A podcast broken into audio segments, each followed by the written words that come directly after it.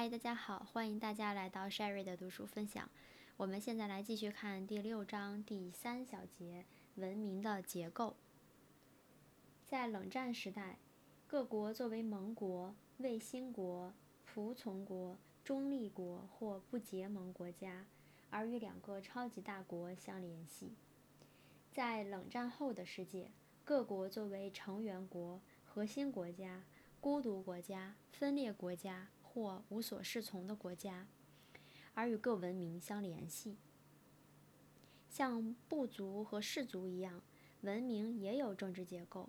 文明的成员国是一个在文化上完全认同一种文明的国家，例如，埃及认同阿拉伯伊斯兰文明，意大利认同欧西欧文明。一种文明可以包括共有和认同其文化。但生活在由另一种文明的成员所支配的国家中的人，各文明通常有一个或几个地方被其他成员视为该文明文化的主要源泉。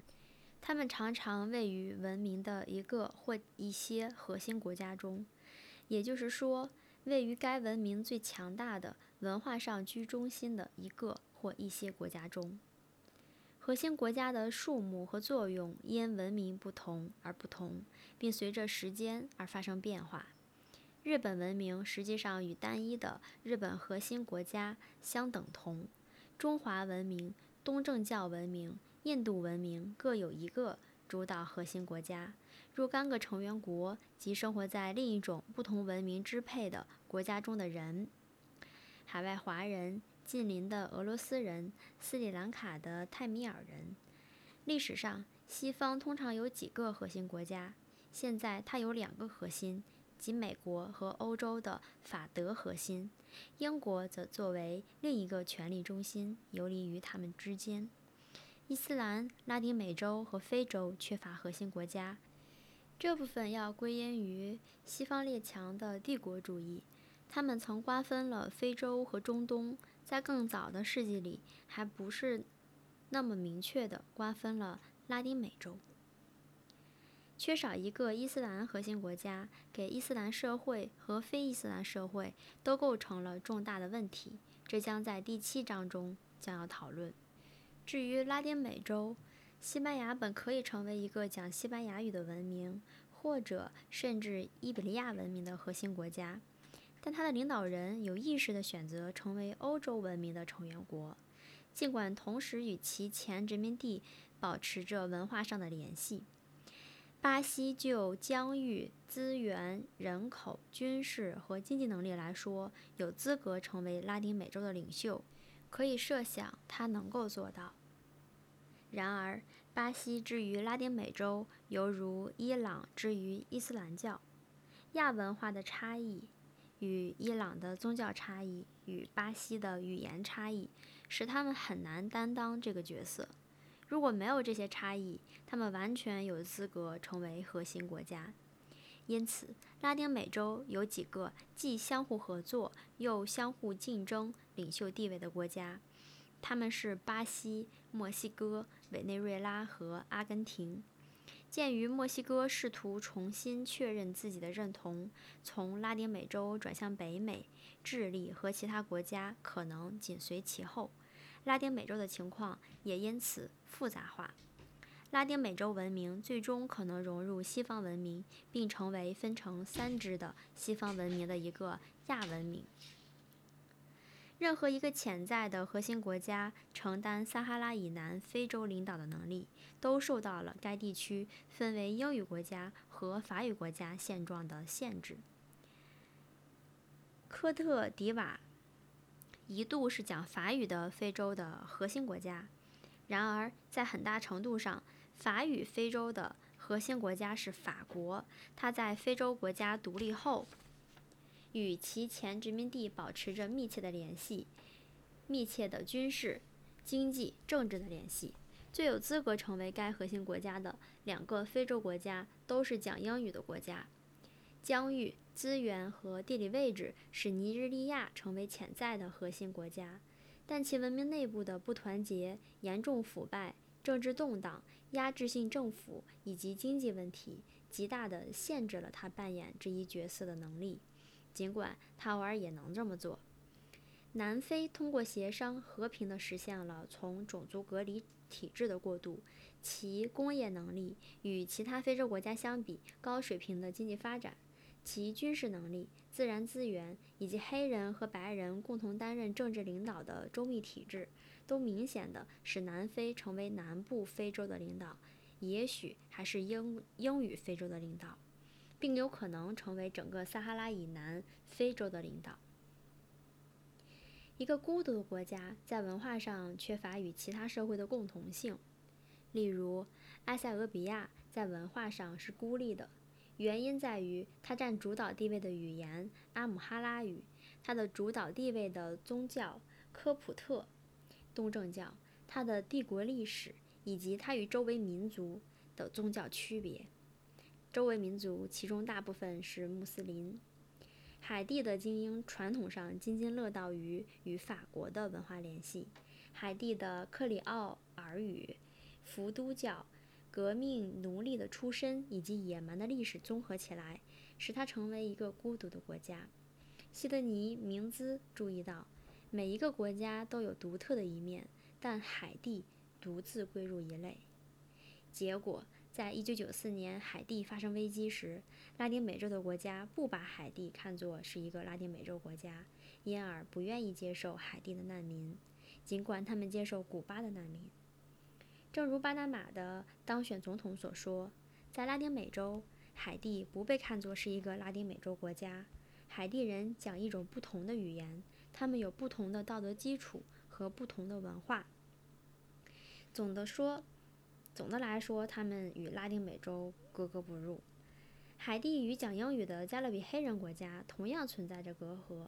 一位评论者注意到，格林纳达人或牙买加人对海地人的陌生程度，就像埃奥瓦州的人或蒙大拿州的人对海地的陌生程度一样。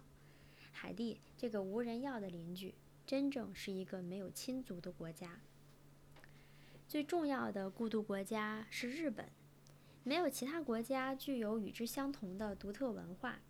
在其他国家中，日本移民要么在数量上不重要，要么被那些国家的文化所同化，如日裔美国人。日本文化极其特殊，而且它没有包含一种可以输出到其他社会，并因此与其他社会的人民建立文化联系的潜在的普世宗教，比如基督教或伊斯兰教，或意识形态。比如自由主义或共产主义，这些都加强了其孤独性。几乎所有的国家都是意志性的，因而因为它们包括了两个或更多的民族、种族和宗教集团。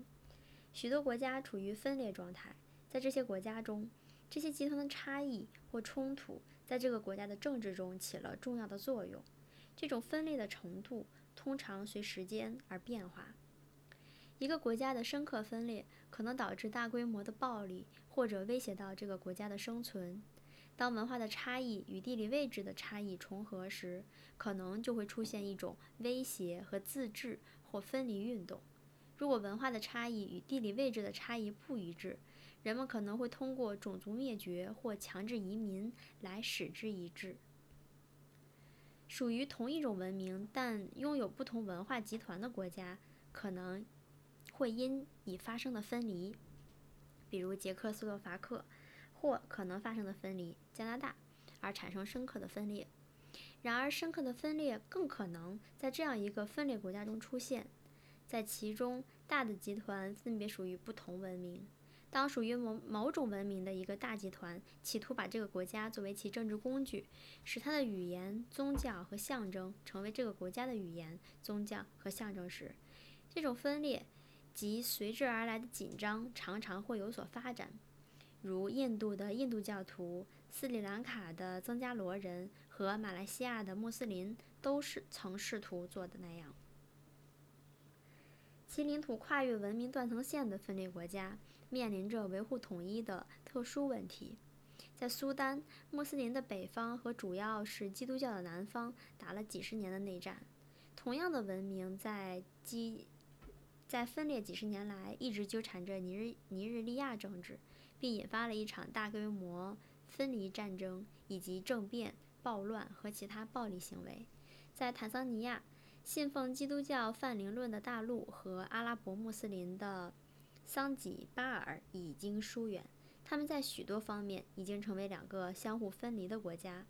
一九九二年，桑吉巴尔偷偷地加入了伊斯兰会议组织，然而在坦桑尼亚的劝导下，又于第二年退出了该组织。同样，基督教徒和穆斯林的分裂在肯尼亚造成了紧张状态和冲突。在非洲之角，主要是基督教的埃塞俄比亚和穆斯林占多数的厄立特里亚于1993年相互分离。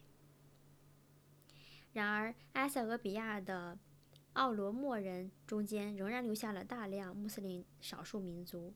被文明断层线分裂的其他国家还有印度（括号穆斯林和印度教徒）、斯里兰卡（括号）。僧伽罗罗佛教徒和泰米尔印度教徒，马来西亚和新加坡（括号华人和马来穆斯林），菲律宾基督教徒和穆斯林，以及印度尼西亚穆斯林和帝汶岛的基督教徒。在冷战时期，那些被马列主义意识形态合法化了的共产党集团政府强行结合在一起的分裂国家中。文明断层线的分裂后果最为明显。随着共产主义的崩溃，文化取代了意识形态，成为吸引和排斥的磁石。南斯拉夫和苏联解体了，并沿着文明断层线分裂成一些新的实体。在苏联有波罗的海各共和国、沿岸各东正教共和国以及各穆斯林共和国；在南斯拉夫有天主教的斯洛文尼亚和克罗地亚。部分是穆斯林的波斯尼亚、黑塞哥维那以及东正教的塞尔维亚、黑山和马其顿，而这些继承的承继的实体仍然包括多文明的集团。第二阶段的分裂表明了这一点。波黑被战争分成塞族区、穆斯林区和克族区，而塞族人和克族人在克罗地亚相互。在位于斯拉夫东正教的塞尔维亚内的阿尔巴尼亚族穆斯林居多的科索沃，极难维持持久和平。在马其顿，阿尔巴尼亚族穆斯林少数与斯拉夫东正教多数之间出现了紧张局面。许多苏联共和国也横跨文明断层线，部分是由于苏联政府在划界时故意造成一些分裂的共和国。俄罗斯的克里米亚。被并入了乌克兰，亚美尼亚的纳戈尔诺卡拉巴赫被并入阿塞拜疆。俄罗斯有几个相对较小的穆斯林群体，最明显的是在北高加索地区和伏尔加地区。爱沙尼亚、拉脱维亚和哈萨克斯坦有相当多的俄罗斯少数民族，在很大程度上，这也是苏联的政策造成的。乌克兰被分。被分成讲乌克兰语的东夷天主教民族主义的西部和讲俄语的东正教的东部。在一个分裂国家中，来自两种或更多文明的主要集团，事实上在说：“我们是不同的民族，我们属于不同的地方。”排斥力使他们分开，而别的社会的文明的磁石又将他们吸引。相比之下，一个无所适从的国家。则是具有一种将其置于某个单一文明的占支配地位的文化，而他的领导人却想要将它转移到另一个文明。这些领导人实际上在说：“我们是一个民族，并共同属于一个地方，但我们想换个地方。”与分裂国家的人民不同，无所适从的国家的人民在他们是谁这一点上没有分歧，但是。在哪一个文明是他们的文明的问题上有不同意见。最典型的是，土耳其的一部分重要领导人抱有基马尔主义战略，决定他们的社会应当摒弃非西方的文化和体制，应当加入西方，应当既现代化也西方化。俄罗斯自彼得大帝起就一直是一个无所适从的国家，在它是西方文明的一部分还是独特的欧亚东正教文明核心的问题上发生了分歧。当然，穆斯塔尔基马尔的土耳其是一个典型的无所适从的国家。自20世纪20年代以来，他一直试图实现现代化和西方化，并成为西方的一部分。墨西哥把自己定位为与美国相对立的拉丁美洲国家，差不多有两个世纪之久。二十世纪八十年代，由于其领导人试图把它重新定位为北美社会的一个成员，这个国家变成了一个无所适从的国家。与此形成对照的是二十世纪九十年代，澳大利亚的领导人试图使他们的国家脱离西方，并使之成为亚洲的一部分，因而从相反的方向造成了一个无所适从的国家。这两个现象证明了无所适从的国家是可以识别的，他们的领导人自称为两种文化之间的桥梁，而观察家则把他们说成是两面人。俄罗斯人面向西方，也向东方。土耳其。东方、西方哪一个最好？澳大利亚的民族主义、分裂的忠诚，这些都是强调无所适从的国家认同问题的最典型的文章标题。好的，我们的第三节就读完了。在这一节里面，我觉得出现了非常多我我之前没有见过的地名，我读起来特别的拗口。我觉得这一节的内容还是呃自己看着文本可能理解的会更好一点。好的，这一节我们就读完了，感谢大家的收听，我们下期再见。